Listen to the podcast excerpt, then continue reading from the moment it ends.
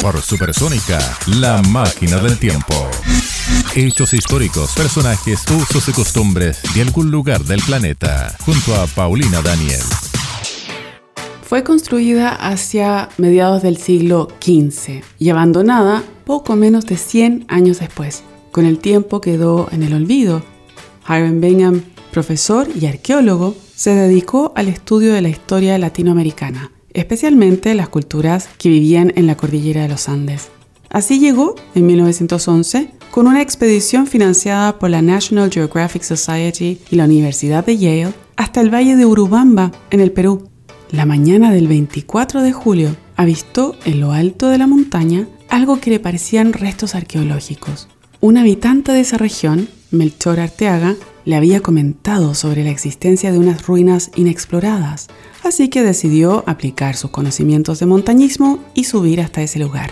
Al llegar, pensó que había encontrado lo que buscaba, los restos de Vilcabamba, la ciudad perdida de los incas.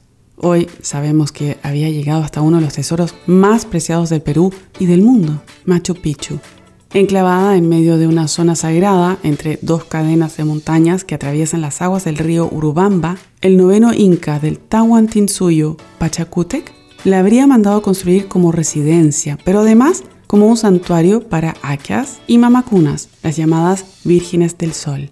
Ubicada en las alturas de los Andes, por sobre los 2.000 metros, era un lugar de difícil acceso, ideal para protegerse de los enemigos, Además de puestos de vigilancia, templos y altares, Machu Picchu era un asentamiento autónomo, provisto de un sistema de terrazas de cultivo, canales de agua que transportaban el agua de lluvia y unas 200 construcciones para cerca de mil personas, de nobleza a sirvientes. Los arqueólogos han encontrado restos que indican que allí vivían tanto la nobleza como los sirvientes. Muchos de ellos incluso provenían de las regiones más lejanas del imperio, que, cabe destacar, abarcaba unos 2 millones de kilómetros cuadrados.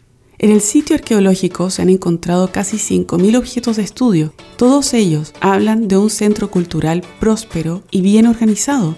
Bueno, hablamos del imperio de los incas, descendientes de la cultura tiahuanaco, cuya capital estaba ubicada junto al lago sagrado Titicaca y que comenzó a decaer entre los siglos X y XI por causas que aún no están bien claras.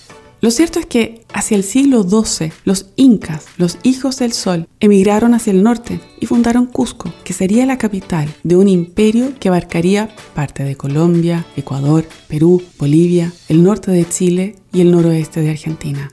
Construyeron miles de kilómetros de senderos para conectar Cusco a todos sus territorios, sus sofisticadas edificaciones eran a prueba de sismos y estaban hechas con piedras que calzaban perfectamente en una época en que no existía la tecnología de hoy.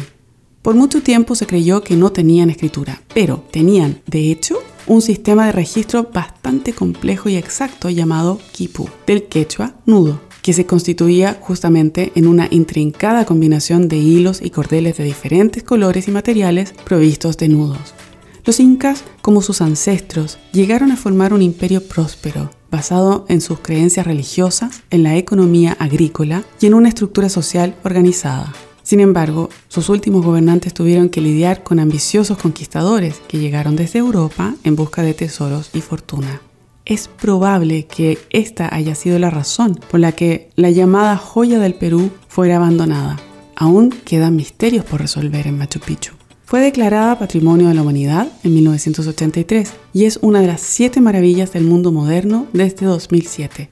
Mientras recibe a unos 4.000 turistas cada día, Aguas Calientes o Machu Picchu Pueblo se convirtió en la primera ciudad 100% sostenible de Latinoamérica al procesar casi el total de sus residuos orgánicos e inorgánicos probablemente el punto de encuentro perfecto entre la genialidad del pasado y la presente. Por Supersónica pasó La Máquina del Tiempo junto a Paulina Daniel.